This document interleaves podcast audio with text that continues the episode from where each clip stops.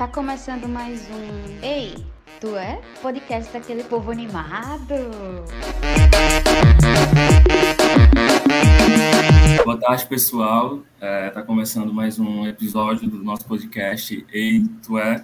Eu sou Lucas, eu tô com camisa de frio, apesar do calor, um tom claro com azul, tô de óculos, meu cabelo cacheado, atrás está a janela do meu quarto, a cabeceira da minha cama, meu olho é castanho escuro e é isso. Eu sou Arlo, sim, eu tô usando uma camiseta preta, no meu fundo tem parede, uma parede branca, ah, meu cabelo é azul, um pouco acima do ombro, e eu tô com um fone de ouvido branco, meus olhos são castanhos. E hoje a gente vai conversar um pouco sobre o campo de estudo e pesquisa é, LGBT.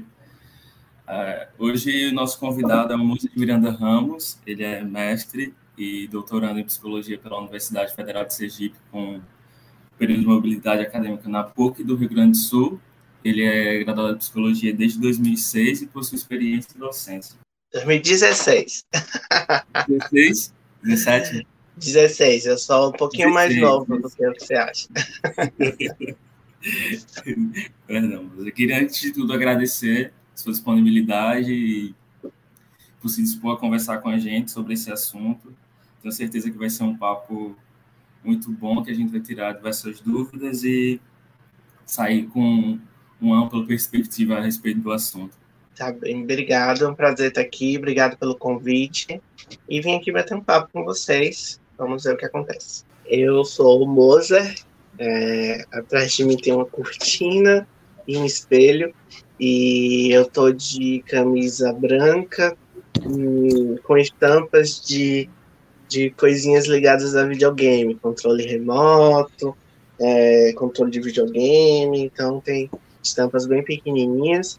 É, uso óculos, meu cabelo tá curto e feio esses tempos, e eu tenho espinhas bastante com um homem branco. Porque o campo de pesquisa, por si só, é, a carreira acadêmica, por si só, já é muito desafiadora. Né? O Brasil, apesar desses inúmeros desafios, era, sempre foi durante muito tempo, só que a gente desde a entrada desse governo novo, né, a gente tem assistido o desmonte das universidades federais e a gente vê que a, o campo de pesquisa e, e, de estudo mesmo, eu acho que é o que foi mais atingido com, com, essa, com, esse, com essa problemática. Então, antes de tudo, é, eu queria saber como foi é, a sua formação, como surgiu o interesse por esse campo de pesquisa e como foi para você, como é estar dentro dessa área, sendo explorando explorando mais sobre a comunidade LGBT?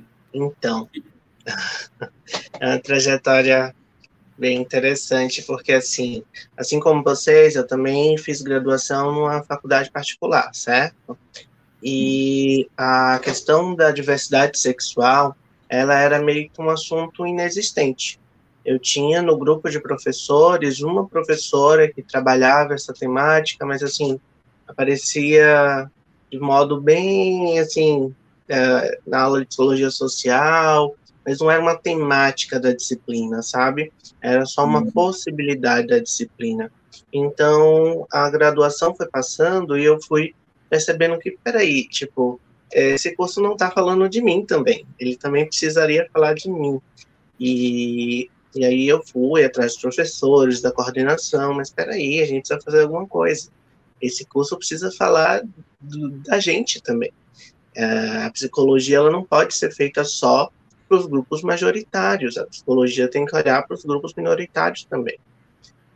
E o que é que a gente fez? Eu e um colega meu, o hoje professor Baruch, uh, a gente criou dois grupos de estudos lá na faculdade um para estudar relações raciais e outro para estudar gênero e sexualidade. Uhum. Então, a gente montou esses grupos, convidou outros alunos, é, a gente lia, debatia textos, a gente tinha o projeto de fazer pesquisa, mas nunca foi autorizado pela faculdade, e a gente fez o que a gente pôde. E aí foi aí que começou, de fato, o meu contato entre psicologia, diversidade sexual, diversidade de gênero tá? Então uhum. foi assim meio que na briga mesmo. E depois os grupos, eles até ganharam algum espaço dentro da faculdade, mas uh, eles nasceram muito desse desejo de é, de ver a gente também, de aprender sobre a gente também, sabe? E isso é muito importante. Às vezes, uma crítica que eu faço é que a nossa psicologia ainda é muito elitista, ainda é muito voltada para os grupos majoritários. A gente se forma em psicologia sem ouvir, sem ouvir a palavra pobre. E como é que a gente faz uma psicologia sem considerar a pobreza? Num país como o Brasil é impossível. Então, mas essa é a nossa formação eu não estou fazendo uma crítica a uma faculdade específica, eu estou fazendo uma crítica à formação em psicologia no Brasil como um todo. E é óbvio que existem exceções, existem uh, uh, raridades por aí, mas no geral o cenário é bem preocupante. E foi aí que eu comecei a estudar diversidade sexual de gênero, uh, e pude dar continuidade a isso no meu mestrado aqui na UFES, uh, no Sexos, né, o grupo coordenado pelo professor Helder Cerqueira, e continuei no doutorado também estudando essas temáticas. Eu, eu, gostaria de saber que, se desde que você iniciou nessa área, tanto no momento de estudo quanto depois, até os dias atuais, você já notou algumas diferenças, sendo positivas ou negativas nessa área? Nesse campo? Olha, vou te dizer que é uma montanha russa, tá? Porque a gente avançou muito, mas a gente também já regrediu muito, e a nossa sociedade ela tem encaretado bastante mas é, eu entendo que é uma resposta política aos avanços, né? Então a gente vive um momento político de recrudescimento, sim, a gente tem flertado com o fascismo, a gente está num momento político muito complicado, e isso reflete na forma como a sociedade lida com as minorias também. Uh, mas a gente, em algumas áreas, a gente já esteve melhor, mas em outras a gente, obviamente, está no melhor momento, né, de inserção, de abertura de espaço. E eu consigo ver diferenças sim, né?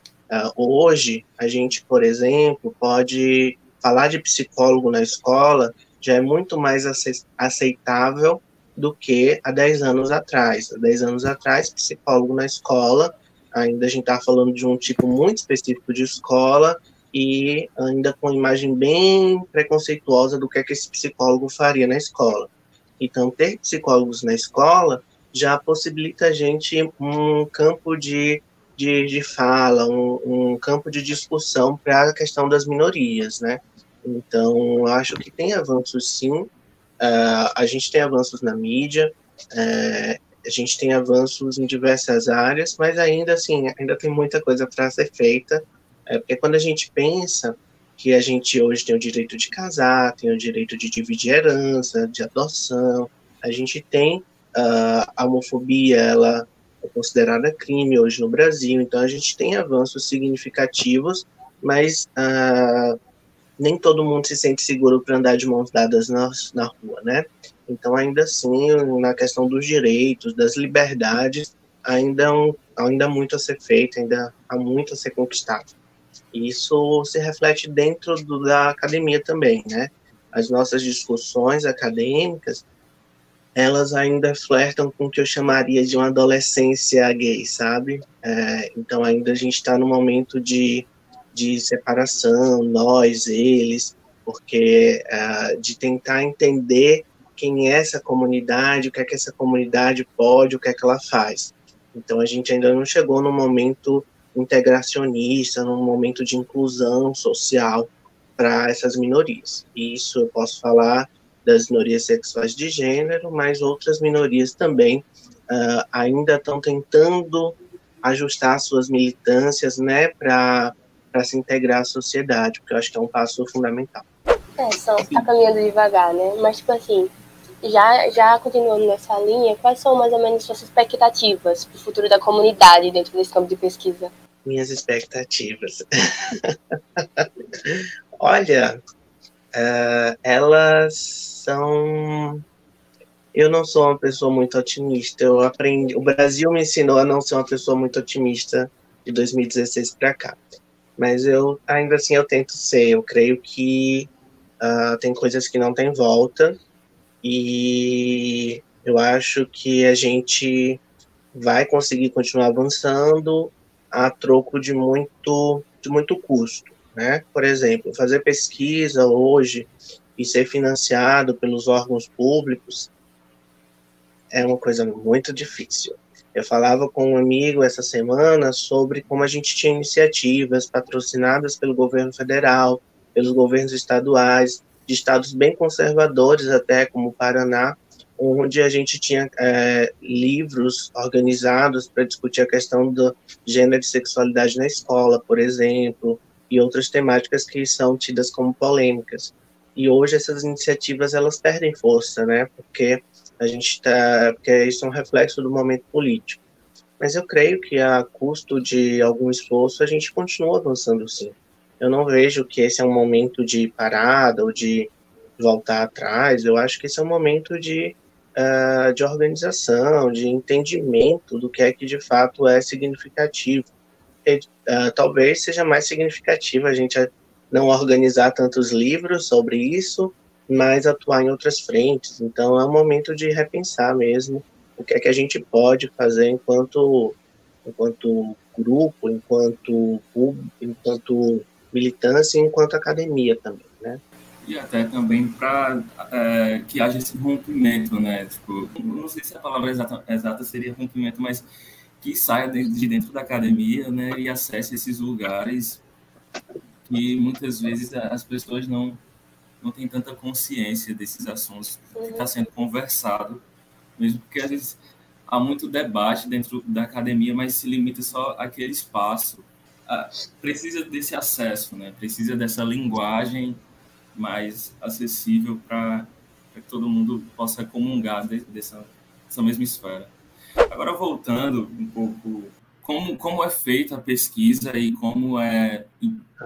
Onde vocês vão buscar material teórico e, e de que maneira vocês articulam para que seja mais direcionado, assim, dentro, dentro da sigla mesmo, dentro desse campo de estudo? Entendi melhor. É, então, eu creio assim que tem uma coisa que é importante a gente pensar, que é o seguinte: uh, a gente precisa fazer uma separação do que é que é a militância, o que é que é a sigla e o que é que é a academia. Né? Eu acho que essa delimitação ela é importante, uh, porque sem, sem essa separação a gente acaba ficando às vezes amarrado de fazer alguns avanços eu sinto que, por muito tempo e até hoje, parte da, da militância acadêmica brasileira ela é muito amarrada a questões políticas e alguns avanços nos discursos e tal, alguns avanços no conhecimento, na construção desse conhecimento, eles ficam um pouco emperrados por conta de algumas amarras políticas. Mas o que é que existe dentro da psicologia? Um campo muito diverso. Então, a gente vai ter ramos uh, que são mais voltados a, a discutir isso teoricamente, discutir isso a partir de análises mais uh, políticas, mais teóricas. A gente vai ter o pessoal da psicobiologia e vai estar vendo questões hormonais, questões ligadas ao funcionamento cerebral, questões ligadas à, à produção, uh, ao desenvolvimento uh, uh, durante a gravidez, o desenvolvimento neonatal, então, tem todo esse campo de investigação que é mais próximo, assim, da biologia, da medicina. A gente tem o pessoal da psicologia evolucionista tentando compreender os comportamentos ligados à sexualidade e a outras questões, claro, é que a gente aqui está falando de sexualidade, é, como esses comportamentos eles se inserem dentro da evolução humana e como é que a evolução ela lê esses comportamentos a gente tem o pessoal da psicologia social, da psicologia política, que faz mais pesquisa de campo, e está ligado aí a, a colher, a, a fazer investigações de autorrelato, às vezes não de autorrelato, às vezes investigações de a, mais implícitas, né, de respostas mais implícitas, mas tentando entender junto aos, aos aos atores, a quem faz parte desse grupo, diversas questões ligadas a preconceito, a satisfação de vida, satisfação sexual, ligada a medo, ligada à alegria, felicidade, a diversos construtos, a todos os construtos que a gente tem dentro da psicologia, entender como é que isso funciona para as minorias, né?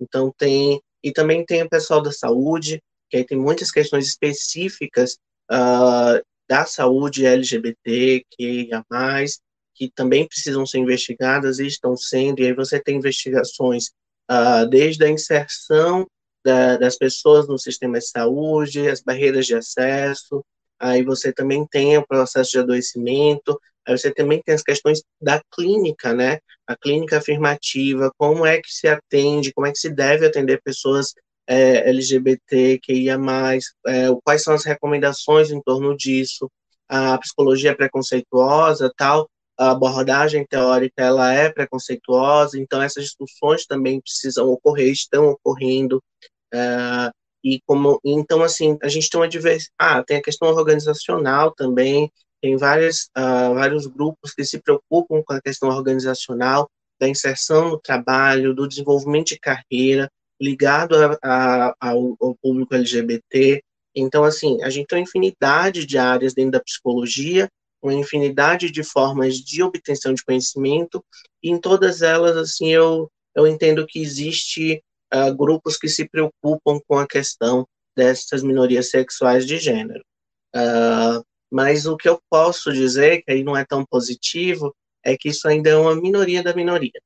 Então, assim, é muito comum que, é, que a gente vá para congressos ou avalie artigos como revisor e a gente pergunte aos autores, olha, mas vocês viram uh, como era a identificação da orientação sexual desses, dessas pessoas que participaram dessa pesquisa? E a resposta é, não, a gente não pensou nisso. A gente não pensou nisso porque essa não é majoritariamente uma preocupação ainda da psicologia.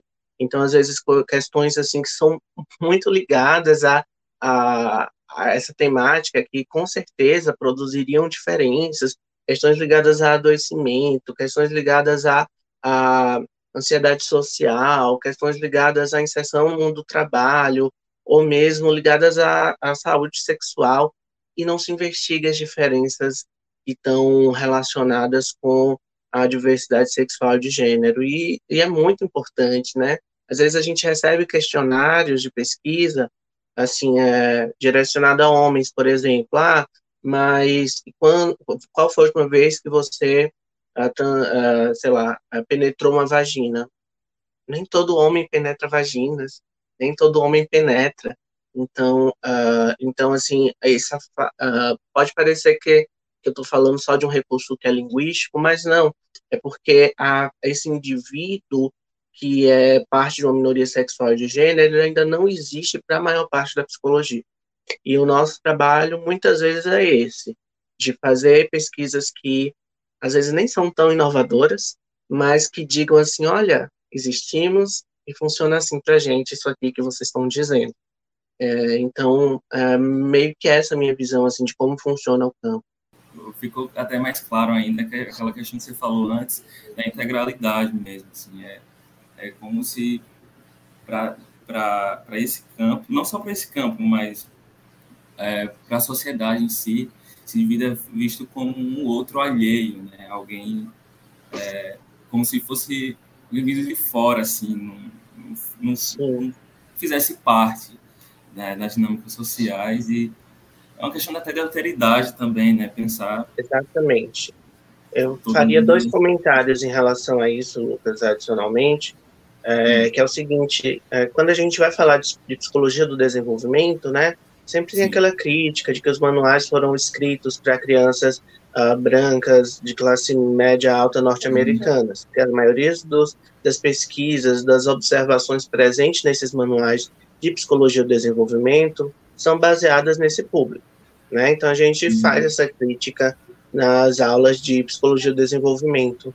Uh, só que se a gente for olhar, boa parte dessa crítica se aplica às minorias sexuais de gênero, e eu incluiria outras minorias, minorias raciais, incluiria as, minor, a, a, minorias relacionadas à classe social.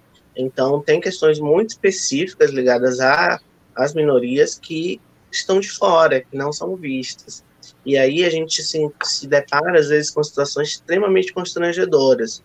Certa vez eu tive notícias de um amigo meu que recebeu um parecer de um artigo para uma grande revista nacional, que o parecer dizia: olha, essa temática não é importante para a psicologia. A temática do artigo era vivência de preconceito satisfação uh, com a vida e pessoas LGBT. Como é que isso não é importante para a psicologia? Mas a gente, eu já tive notícias desse parecer que um amigo meu recebeu. Então, olha uhum. só, é, é, uma coisa muito errada acontecendo, né? Quando a gente recebe um parecer como esse de uma pessoa que é especialista na área, e aí a gente vai acaba criando guetos, né? Que são uh, bem complexos, porque se eu não posso mandar o meu artigo de, de psicologia social para uma revista de psicologia social, porque ela fala de LGBTs, eu vou mandar para onde? Para uma revista específica só para assuntos ligados à sexualidade? Não deveria ser assim, entende? Uhum. Uh, isso deveria ser parte da psicologia social, parte da psicologia política, parte da psicologia da saúde, mas infelizmente ainda há uma resistência, sim, em integrar uh, o estudo sobre as minorias sexuais uh, em alguns campos da psicologia. É, por mais que já tenha, a gente tenha avançado um pouco, mas ainda a gente vê que ainda precisa de muito ainda, né? Por parte da, da, das pessoas que, que estão à frente a isso também tem que ver esses profissionais como seres mais superiores, né, com relação ao conhecimento. Então, quando a gente recebe algo assim, machuca pra caramba. Eu queria saber um pouco sobre como essa produção ela tem, tem sido levada para outros espaços formativos, além do, do campo acadêmico do, de nível superior. Como eu falei antes, é assim, se é possível que ela, que ela rompa esse espaço e, e, e, que ela começa a fazer, por exemplo, parte do, do ensino de crianças, de adolescentes, né? E o que tem impedido isso de acontecer, né? Porque a gente vê que há muita resistência, né? principalmente nesses últimos anos, né? A gente tem, tem vivenciado aí. Mas é, é basicamente isso, assim, o que, que tem impedido de, de que ela ultrapasse esse, esse campo, essa produção. Olha, eu estou cada vez mais descrente de uma produção científica que seja voltada só para a produção científica, que não vise nenhum tipo de integração com a sociedade. Então, isso é uma crítica a mim também. Que às vezes a gente uhum. escreve o artigo, executa bem uma pesquisa, mas às vezes, ah, pelo nosso contexto social e político, às vezes a gente acaba ficando preso a, nesse ponto os editais muitas vezes não incluem verbas para a parte de divulgação científica, né? E a parte de trabalhos que sejam mais é, ligados à extensão, muitas vezes não é contemplado pelos editais, as formações, seja ela o mestrado, doutorado, ou até mesmo alguns estágios que a gente faz durante a graduação, eles não contemplam essa inserção social do conhecimento, né? Mas eu creio, assim, que há uma tendência uh, gritante dentro da academia, não falo só da psicologia e não falo só do campo da sexualidade, de que isso comece a mudar. Né? Cada vez mais eu vejo isso sendo discutido, a importância da divulgação científica, a pandemia esfregou isso na nossa cara assim de uma forma avassaladora, uh, porque a gente chegou no ponto onde a gente se perguntava, e aí, em qual conhecimento eu me baseio, em quem eu posso confiar. E quem está ocupando esses lugares para ser a pessoa de confiança, a pessoa em quem se pode acreditar, tem que ser quem, quem é, tem que ser a academia, não é? Tem que ser as pessoas uhum. especializadas nisso. Só que a gente está ainda é muito fechado e fechado e aí eu não vou individualizar o problema só nos cientistas dizendo que aqueles são ah, bicho do mato, preguiçosos. Não, é porque a gente também não tem incentivo para fazer isso. A gente não tem incentivo financeiro, a gente não tem incentivo social, a gente não tem incentivo institucional para fazer esse tipo de ação. Então, quando você vê um professor, um pesquisador se preocupando com divulgação científica, ele costuma receber comentários do tipo: ah, mas isso aí não dá em nada. Quanto é que você ganha com isso aí? Ah, isso aí é bobagem. Fazendo ciência para criança, a criança lá quer saber ciência. E isso é um grande erro. Uh, então a gente precisa urgentemente uh, corrigir esse erro.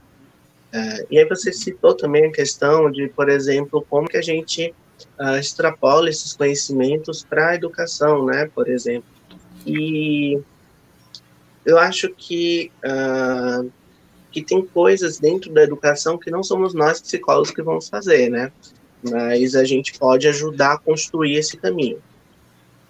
Então, por exemplo, eu tenho vários amigos que são das licenciaturas e uma delas, por exemplo, fez um lindo trabalho de conclusão de curso, ela é da educação física, uh, sobre, uh, sobre estereótipos de gênero na educação infantil, né, uh, nas aulas de educação física. Então, se a gente for olhar pedagogicamente, a gente vai encontrar problemas lá no pré-1, lá no primeiro aninho de escola, uhum. meninas pintando vestidinho e rosas e meninos pintando carrinho. já vem as imagens prontas para eles pintarem e marcar essas diferenças. Uh, mas aí a gente precisa, aí é um processo de problematização que a gente precisa fazer, uhum. de reflexão do quanto isso é necessário, do que é que isso contribui, do que é que isso produz, e nesse campo a psicologia pode ajudar e tem ajudado. Só que aí vai mudar isso, por exemplo, não vai depender só da gente, né? Ah, uhum. O campo da educação precisa se mobilizar, por exemplo, para essa mudança. Mas, por exemplo, com exceção de psicólogos nas escolas, a gente pode promover esse apoio de forma mais, de forma mais proximal, né? Uh, levantando essas questões, levantando essas discussões e incluindo. Então, por exemplo, que referência uh, uma criança que cresceu nos anos 80, 90 tinha sobre a questão das minorias sexuais de gênero enquanto ela esteve na escola? Quase nenhuma, né? Uhum. E, e, esse assunto era um assunto inexistente, era uma discussão inexistente. Mas e se fosse para existir, quem estava habilitado para fazer essa discussão? Então, assim, mas aí tem um problema também, que é um problema seríssimo. Se a gente bota psicólogo em toda escola hoje e pede para eles discutirem isso, terem projetos em relação a isso, eles estão preparados para isso? Eu tenho uma resposta e ela é não. Por quê? Porque as formações de psicologia elas não contemplam diversidade sexual e de gênero, diversidade racial, classe social, todas essas questões não estão incluídas na formação de psicologia do, do psicólogo brasileiro. Uh, o psicólogo brasileiro ele ainda é bastante conservador, ele ainda atende um perfil de classe média, branca, é, formado nos grandes centros. Então, assim, é, essa essa diversidade, essa compreensão da diversidade, infelizmente, ela ainda não é parte da nossa profissão. E é doloroso perceber isso, uh, mas é a verdade. Então, assim, uh, eu torço que isso mude, mas isso precisa mudar da formação. E isso não vai mudar de uma hora para outra. E tem um monte de psicólogo falando besteira por aí. E, e o que é que a gente faz? Às vezes, o acompanhamento que os conselhos, o sistema conselho consegue uh, ter dessas situações, às vezes é muito precário. Eu vi há pouco tempo um amigo me confidenciando uma situação onde um psicólogo da clínica onde ele trabalha estava convencendo os colegas de que meninas adolescentes elas não são bissexuais, elas só são confusas e ensinando como é que eles deveriam uh, abordar essas adolescentes para elas mudarem essa visão. O nome disso é é o quê? Isso foi proibido pela resolução 01 de 99. E uhum. só que como é que a gente fiscaliza isso? Como é que a gente prova que isso está acontecendo? É muito complexo. Então, assim, por mais que denúncias sejam feitas, é, o sistema conselhos também não tem mãos e braços capazes de, de fiscalizar. Por exemplo, no estado de Sergipe, se eu não me engano, tem um profissional, se mudou alguma coisa, deve ter dois, responsáveis pela fiscalização e aconselhamento do estado inteiro. Mas Sergipe é o menor estado do Brasil. Aí você pensa num estado grande como a Bahia, como dar conta? Como é que esse uh, sistema conselhos, que está lá no, numa salinha em Salvador, bem paradinho ali, vai dar conta do, do que os psicólogos estão fazendo lá em Caetité, lá em, sabe, no interior da Bahia. É muito complexo. Então a gente precisa torcer para dar certo, mas precisa mudar a formação. E eu bato nessa tecla sempre porque eu acho que esse é o passo mais importante. Se a gente não incluir isso na formação, se a gente não fizer essa discussão, com quem está dentro da academia ainda, a gente não vai conseguir mudar o, o cenário. É, é um problema grave, né? E, e, que a longo prazo isso traz consequências assim gigantescas, né? Até porque a gente observa uma, uma movimentação de mudança mesmo, assim. Eu, falou que é um pouco pessimista, já eu, eu sou um dos otimistas, assim. Eu prefiro acreditar que isso está mudando, por mais que a gente ainda tenha muitos problemas acerca disso. Agora, essa questão da, da, da, formação, eu acho que é um, um dos pilares, assim, né? porque é o que estrutura né, é, o nosso ser enquanto psicólogo, nossa, a maneira como a gente vai abordar nossos, nossos pacientes, clientes, enfim, é, isso é um problema assim, que precisa ser mudado o quanto antes, e eu acho que isso tem que entrar em pauta de discussão. Isso, isso tem até sido levantado assim na, nas nossas aulas, até quanto à constituição teórica mesmo, assim, o que a gente estuda, quem a gente estuda, para quem a gente está estudando, né? Então é são coisas que enquanto as instituições ainda não se propõem a mudar, a gente tem que levantar essas pautas e, e causar algum burburinho para ver se alguma coisa pelo menos começa a mudar. Né? Complicado. É algo que a gente ainda está no processo de graduação já está percebendo algumas mudanças. Poucas, pequenas, ainda assim, bem rasas, bem rasas, mas dá, só da gente ter tido essa oportunidade de falar sobre é uma coisinha, né? A gente tem que ir se contentando com os poucos até chegar no muito. É, abrir esse espaço já é, assim, um passo bem importante. Porque é esse espaço que vai provocar insatisfação e a insatisfação que provoca a mudança. Tem sido levantado, eu acho que até cabe um pouco nisso que a gente estava falando, é sobre essa criação de estudos muitas vezes serem feitos por pessoas que se considerem heterossexuais.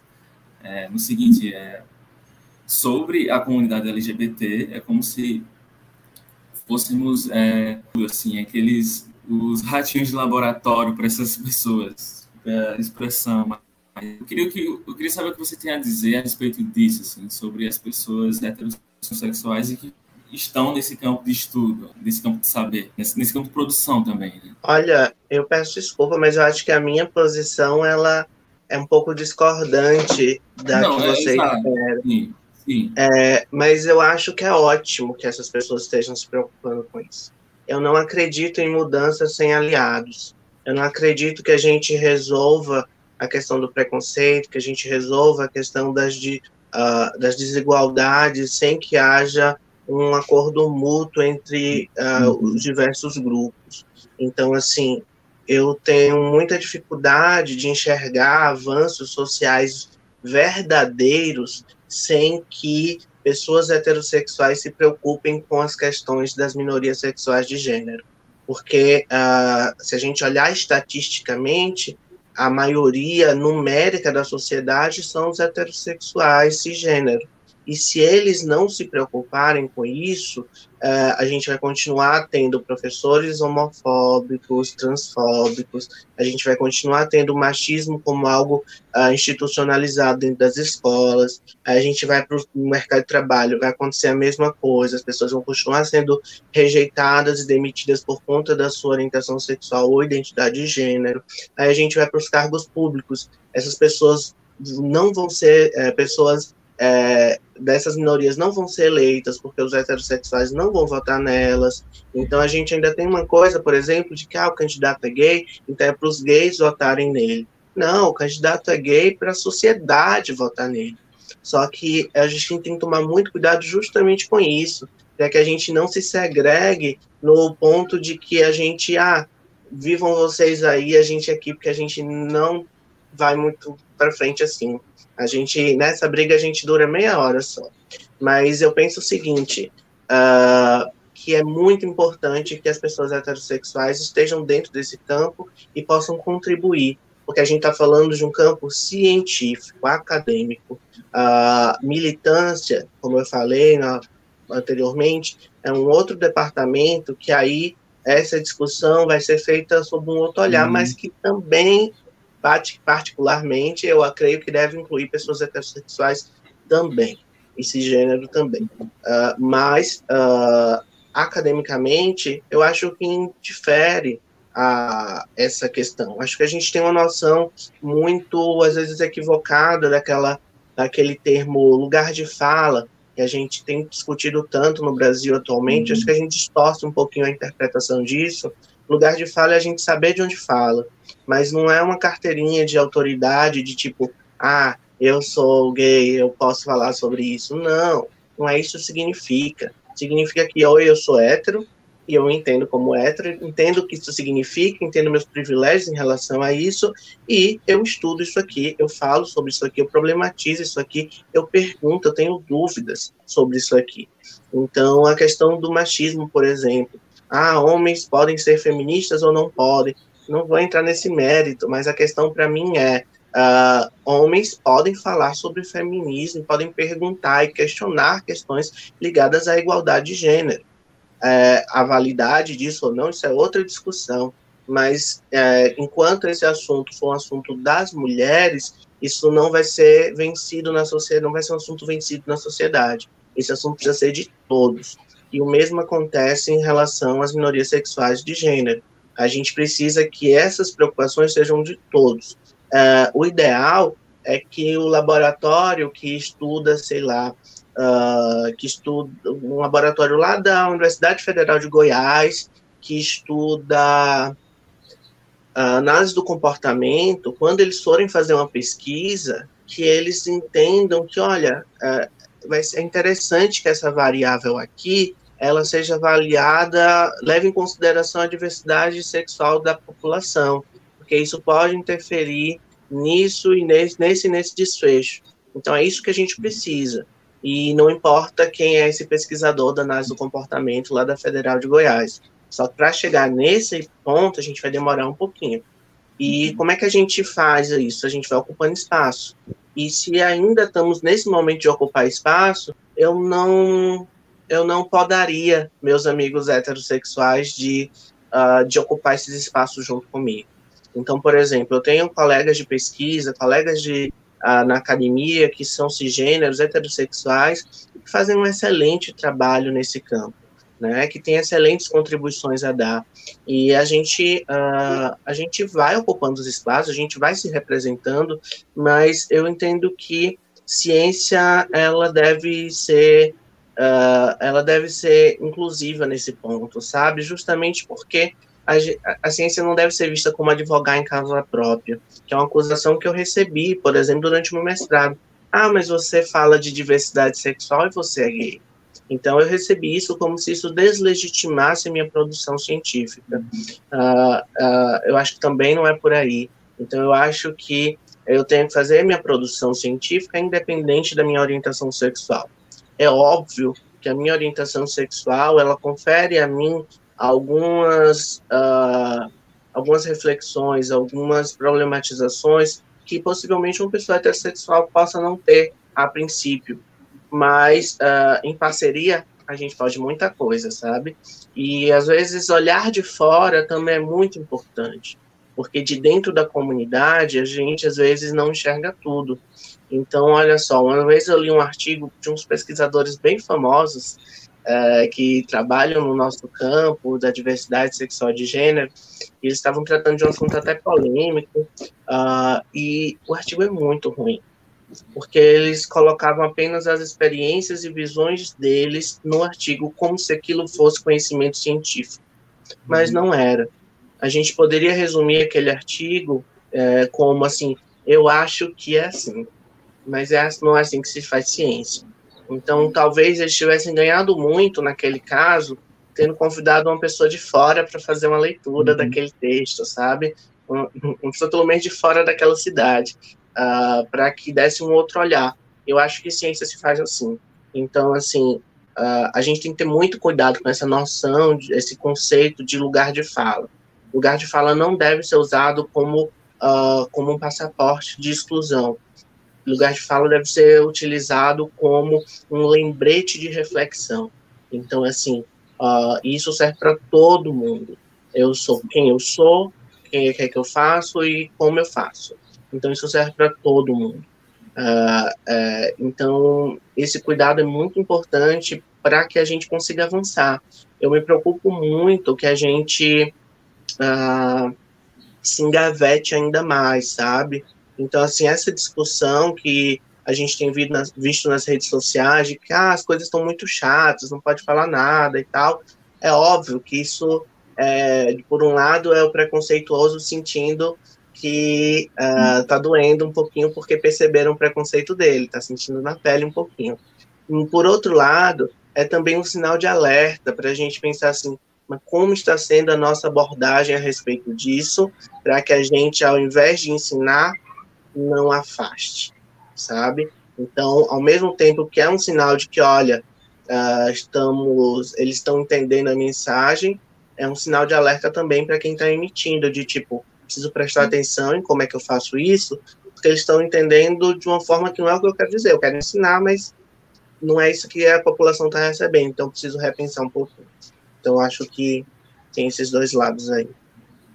Muito interessante isso que você falou, porque é algo que esse debate do lugar de fala é, é, tem sido bem ampliado assim, né, nesses últimos tempos e é, às vezes é como se entrasse num lugar de deslegitimação mesmo, né? Como Sim. você falou.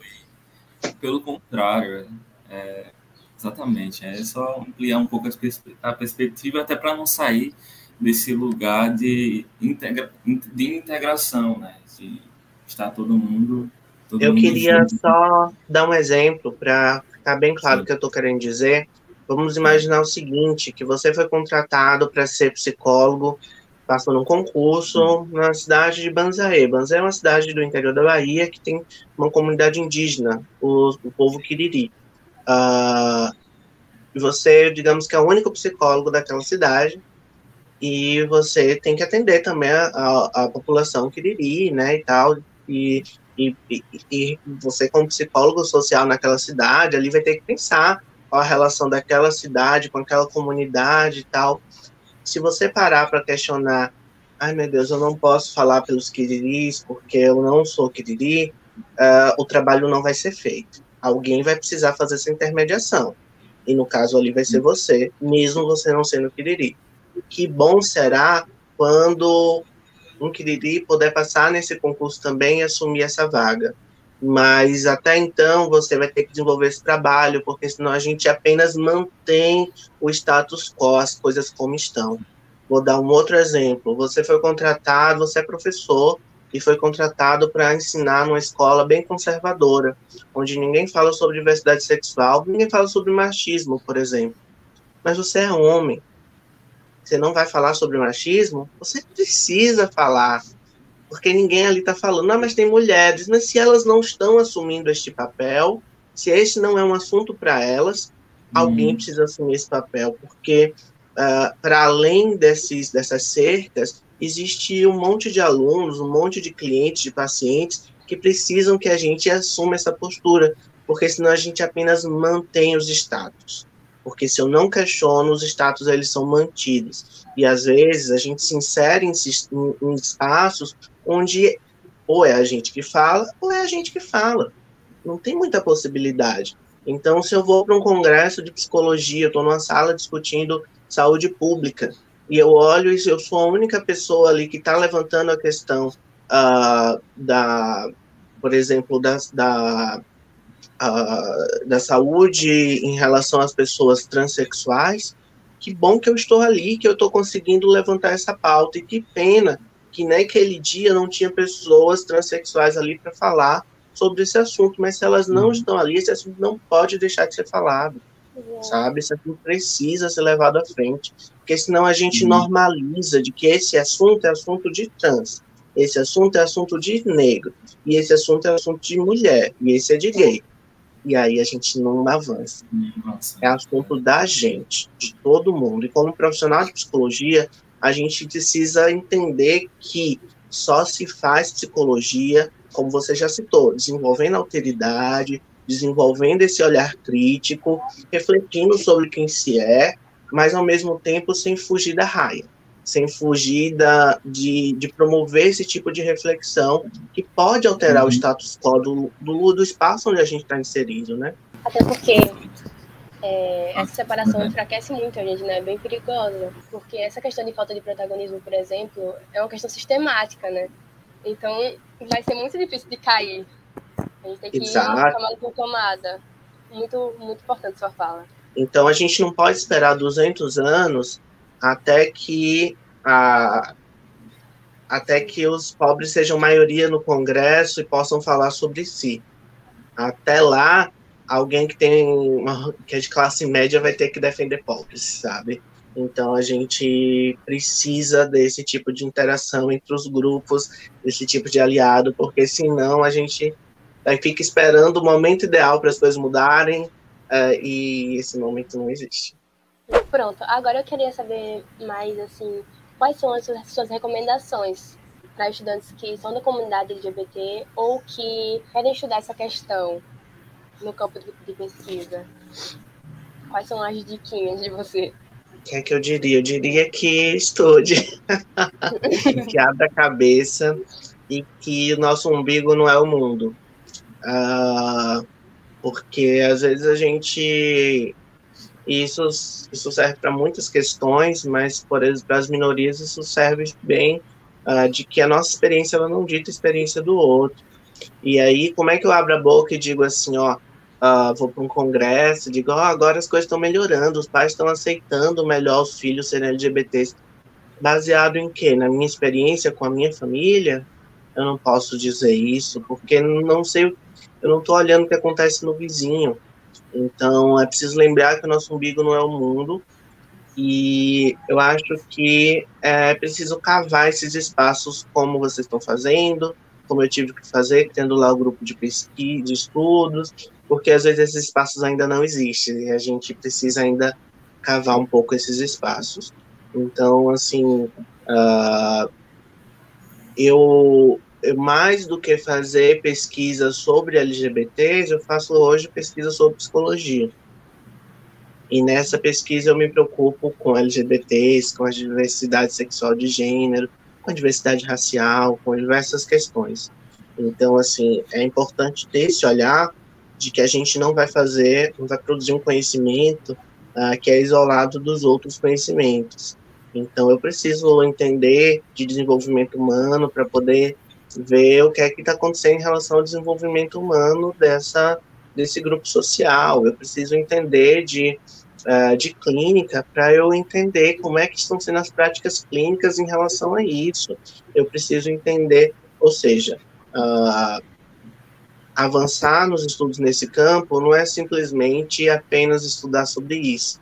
Eu preciso ser um bom psicólogo antes, eu preciso ser um bom pesquisador antes, eu preciso ser um bom uh, estudante antes, para depois eu conseguir uh, ter esse olhar em relação às minorias, né? e conseguir aplicar isso em relação aos grupos minoritários.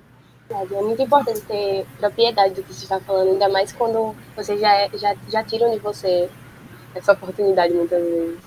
Quais as contribuições do campo de estudo e pesquisa LGBTQIA+, para a sociedade? Uh, olha, por exemplo, a gente está agora num momento de pandemia, né, da Covid-19, e aí, uh, muita pesquisa foi feita nesse campo da saúde e tal, tentando entender várias questões, mas, por exemplo, é, há questões específicas ligadas às minorias sexuais de gênero que precisam ser consideradas. E a gente, por exemplo, no nosso grupo, a gente tentou se preocupar com isso, dar alguma contribuição, escrever sobre isso também, para que a gente possa uh, dizer para a sociedade que também há questões aqui que não estão sendo observadas. Então, quando hoje é escrito um relatório sobre, por exemplo, o sofrimento psicológico causado pela pandemia, infelizmente ainda não está incluso o sofrimento psicológico, por exemplo, nas minorias sexuais de gênero. É bem raro que esteja. Mas já há iniciativas sobre isso pessoal da PUC do Rio Grande do Sul fez uma ótima cartilha sobre esse tema. Eles também fizeram cartilha sobre violência doméstica. Então, teve outras, uh, outra, outros grupos preocupados com essa questão. E também não foi só a gente aqui que fez pesquisas sobre, esse, sobre essa interação desse, do sofrimento provocado pela pandemia com as minorias sexuais. Então, eu acho que essa é a contribuição que tem a ser dada, a contribuição de poder contribuir para o avanço do conhecimento, independente da área que se esteja, mas uh, conseguindo dar esse olhar, colocar esse enfoque também naqueles que estão sofrendo de um modo diferente. Isso não significa, às vezes, nem que é mais nem que é menos, mas às vezes que é diferente. E eu acho que observar essas diferenças é importante para que a gente tenha é, uma atuação mais eficaz, né? E depois você fez uma outra pergunta, eu me esqueci. Sim. É, se a superação desses preconceitos seria um objetivo ou uma consequência desse certo. trabalho? Eu acho o seguinte, que os dois.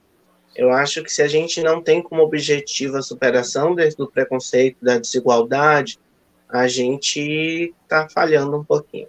A gente precisa ter isso como objetivo, a gente precisa ter isso como foco, uh, não em forma de lobby político, mas em forma de objetivo mesmo, sabe? Assim, do, como é de vamos tentar construir esse mundo diferente.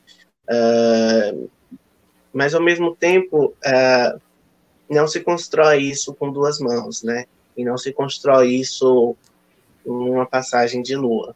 A gente precisa construir isso em muitos anos, em muitas mãos, e nesse sentido acaba sendo uma consequência, porque a gente vai e bota um, um a gente bota um tijolo aqui outra pessoa bota outro tijolo em cima. E Uh, e eu acho que é assim que a gente constrói alguma coisa, né? Cada um colocando esse tijolo e a gente vai construindo alguma unidade, vai construindo alguma uh, algo que possa fazer a diferença, que possa mudar essa realidade.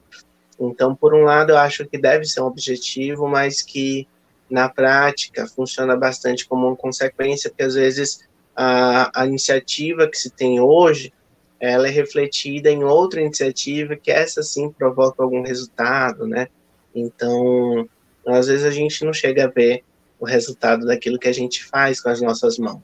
Mas, eu, mas é óbvio que quando é, se a gente volta historicamente lá para Stonewall, é, eles não tinham dimensão de que eles iam ser lembrados até hoje e da forma que são, e a gente teria eles como um marco uh, ah, para o grupo, né? Mas ficou, o bloco deles ficou e a gente conseguiu já colocar outros em cima dele e acho que é assim. Queria agradecer mais uma vez ao Moser por ter aceitado participar, ter tirado um momentinho do dia para ter essa troca com a gente, que eu acho que foi uma troca bem rica. Foi muito importante, eu aprendi muita coisa. A gente vai finalizar por aqui.